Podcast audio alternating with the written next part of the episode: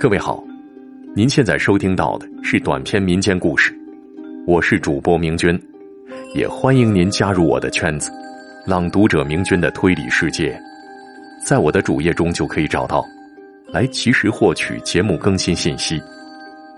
来听今天的故事，《琅琊王》上。民国初年，军阀割据，民不聊生，盗贼横生。盗墓贼刘三儿花重金买到了一张汉代琅琊国国君墓葬的图纸，他又花了整整两年时间找到了墓葬的所在地。山东胶南县琅琊镇的一座高大的土丘，他知道，靠一己之力是进不了墓葬的，于是就另外物色了两个同乡，张青和李丽。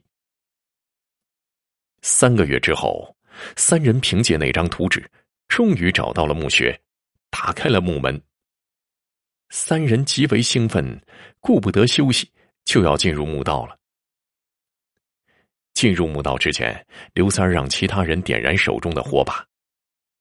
张青不解的说：“哎呀，咱们都有强光矿灯了，还点那火把干嘛？”刘三儿说：“古墓内常年与世隔绝，空气稀薄，如果这火把熄灭了，就说明墓中氧气不够用，我们就不能往前走了。”听到此话，张青恍然大悟。这是一条长长的甬道，圆拱形，高约五六米，由无数块青砖垒砌而成。三个人小心翼翼的，约莫走了几十分钟，前边一道石门挡住了他们的去路。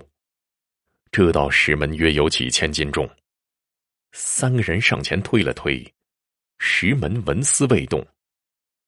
刘三儿取出那张图纸，发现其中的一幅图画的正是这扇石门。不过呢，旁边还画了一个怪兽图案，像是麒麟，又像是赑屃。刘三儿就举起火把，在旁边的墙壁上寻找起来。就在离石门一米开外的地方，还真的发现了有这样一个图案的青石。刘三儿用力按了一下那石头，就只听见轰隆隆一声巨响，那扇石门就向两边开启了。李丽见石门已经开启。就一脚踏了进去。刘三儿此时正低头端详那份图纸呢，忽然觉着不妙，他大叫一声：“小心！”话音未落，从墙的两边忽然射出无数支短箭来。李丽躲闪不及，就被那些暗器射成了蜂窝煤。刘三儿、张青目瞪口呆了好长时间。张青一伸舌头说：“哎呦，真是机关重重，防不胜防啊！”剩下的两人参考那张图纸，一路小心的往前探索着，躲避着墓里设置的流沙、翻板、吊石等机关。花了好几个小时，终于到达了一个比较大的墓室。琅琊王的棺椁就在这大墓室的中间。棺椁通体呈黑色，高约一米半，宽约两米。这棺椁周围用金粉绘着龙的图案。想着里边有众多的金银财宝正等着自己呢，刘三他们二人觉得呼吸急促起来。他们快步走进棺椁，撬棍一撬，撬起了棺盖。棺盖被打开之后，墓主人就映入他们两人的眼帘了。但见他身穿龙袍，肌肉丰满，面目如生，如同熟睡了一般。在他的身边。堆满了金银珠宝玛瑙，两人禁不住一起喊了起来：“哎呦，这下子可发大财了！”刘三看到这么多奇珍异宝，他可不想与人分享。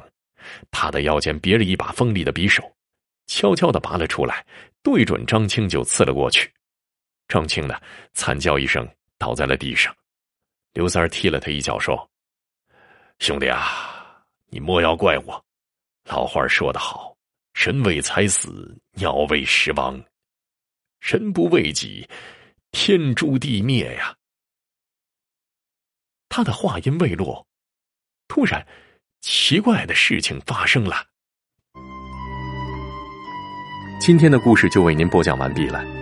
如果您喜欢我的演播，记得关注我。感谢您的收听。